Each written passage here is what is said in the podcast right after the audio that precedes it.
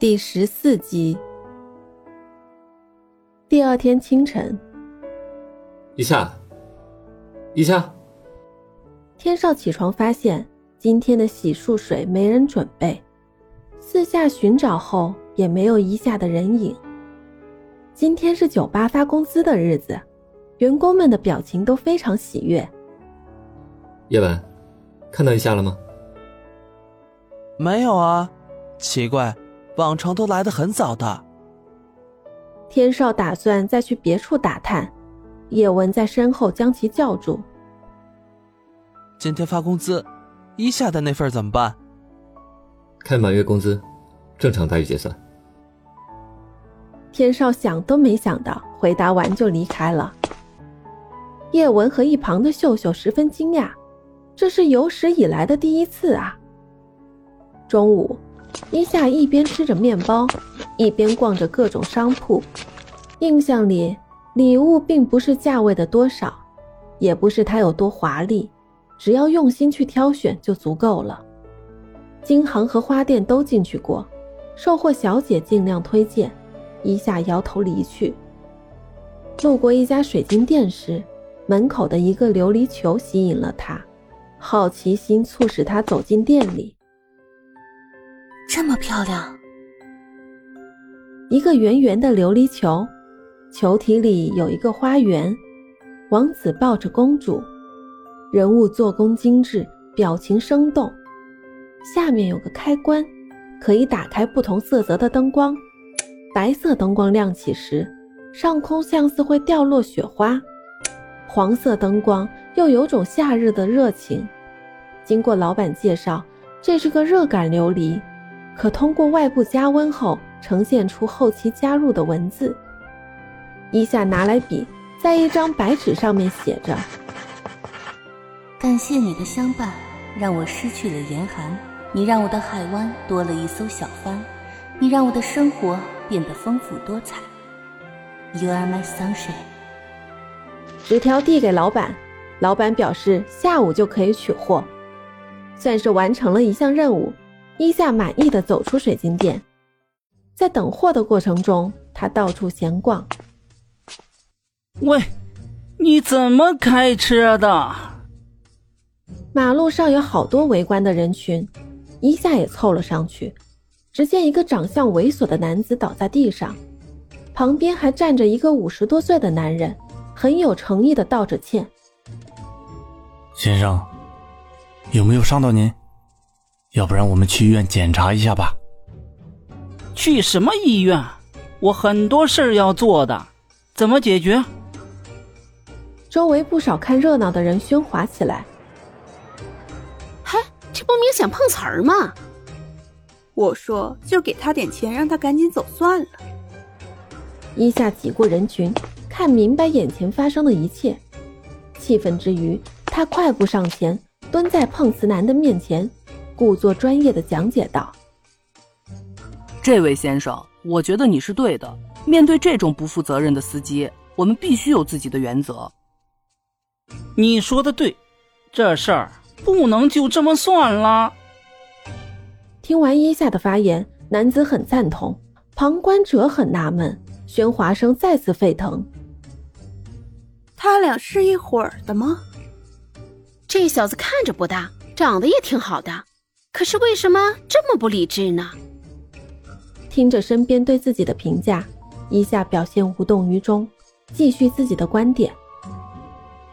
我是一名外科医生，来，先让我帮你检查一下伤势。另外，我的表哥是当地有名的律师，如果他不给你相应的赔偿金，我马上把电话给我表哥，对他追究刑事责任。说完，伊夏便伸出手去掀起男子的裤腿。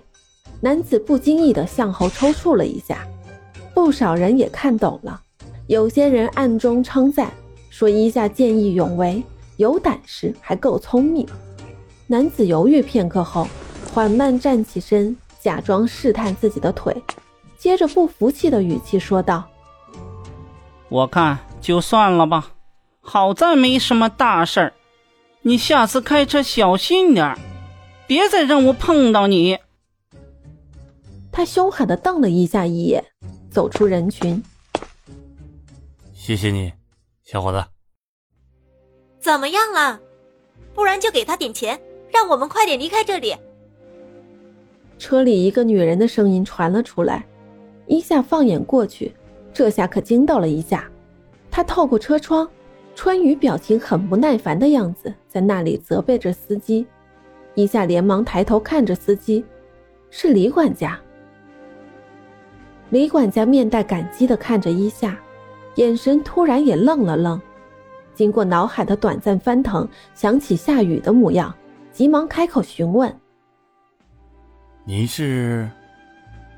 刚要问“您是二小姐吗”，就被伊夏以迫切的口吻快速打断：“没关系的，老伯，以后开车小心点就好了。现在是法治社会，怎么可以让恶人得逞呢？”话语间，伊夏用犀利的眼神扫了下车内。明显这些话都是说给春雨听的，身边人鼓掌叫好。伊夏拿出浪漫酒吧的名片，偷偷的塞进李管家的手里。不要把我的事情说出去。最后这句声音极低，只有李管家才能勉强听清。他激动的眼角湿润，心中暗喜。二小姐，终于见到您了。伊夏撇了撇嘴。微笑离开，李管家小心翼翼地将伊夏的名片放进衣袋，在看到春雨没有察觉的情况下，这才回到车中启动，继续驾驶。伊夏并没有急于离开，而是躲在后面的角落里，期待着再次与管家重逢。好多心里话要对您说啊！今天晚上我们去开个派对吧。酒吧里发了薪水的员工都兴致膨胀，天少坐在角落里独自饮酒，桌面上还摆放着电话。这个人怎么回事？电话也不接，今天还敢旷工？同志们，我回来啦！伊夏拿着礼物，兴高采烈的嘿嘿笑着。天少放下酒杯，迅速起身走向酒台。叶文叫住伊夏。你这一天都去哪里了？天少一直在找你，这是你这个月的工资。叶文从酒台里将一个牛皮纸信封模样的纸袋递出来，伊夏刚要伸手去接，身后的天少喊道：“住手！”身边几人都惊住了，这天少变脸比变天还快。你今天旷工了，请给我一个合理的解释，不然。我可是要扣钱的。伊夏调皮笑着，很有把握的反问着：“那我就想问问小老板了，昨天是谁给我下了任务，让我去买什么东西，让我自己去挑选什么了来着？哎呦，是不是我弄错了？一会儿我去给退回去。”说完，一个挑逗的眼神看向天少，天少似乎也想起来了。表现尴尬。呃，我当然记得，可是你也太晚了，这都几点了？万一出什么事儿怎么办？这种突如其来的勉强关心，让在场的除了感觉到好笑，根本没看到一点诚意。那这工资，快点拿好，今天早点下班。天少走出酒吧，伊夏的小嘴上洋溢着嗤笑。自己一共工作不到十天的时间，而这信封竟然是厚厚的一沓。伊夏好奇的急忙打开信封，一摞百元钞票，足足有四五千的样子。叶文不会拿错了吧？翻转信封，上面是写着杨一夏的名字。叶文笑着回答：“收下吧。”底薪是按入职员工的标准发放的，另外还有酒水提成。别看你来的时间短，但是你的酒水销售业绩是进展最快的。这一定是天少的安排，这个人还是挺不错的嘛。今天真是好运不断。伊夏跟出酒吧，见天少在车里无聊的样子，他嬉皮笑脸的凑到车窗边，上车，我带你回家。不可以，我今天都旷工了，就这么走了，心里哪里过意得去？我回去打扫卫生。哦，对了，这个你先拿着。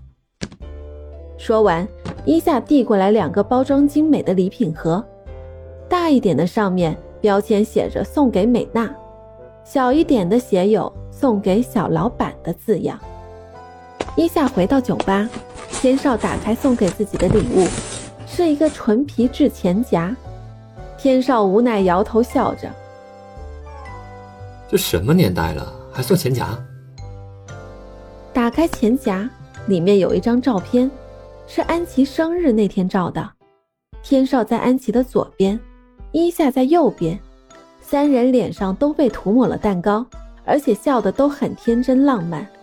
拿出照片，背后有一行字，是伊夏的笔记。希望小老板每天都要像照片里一样开开心心，没有烦恼。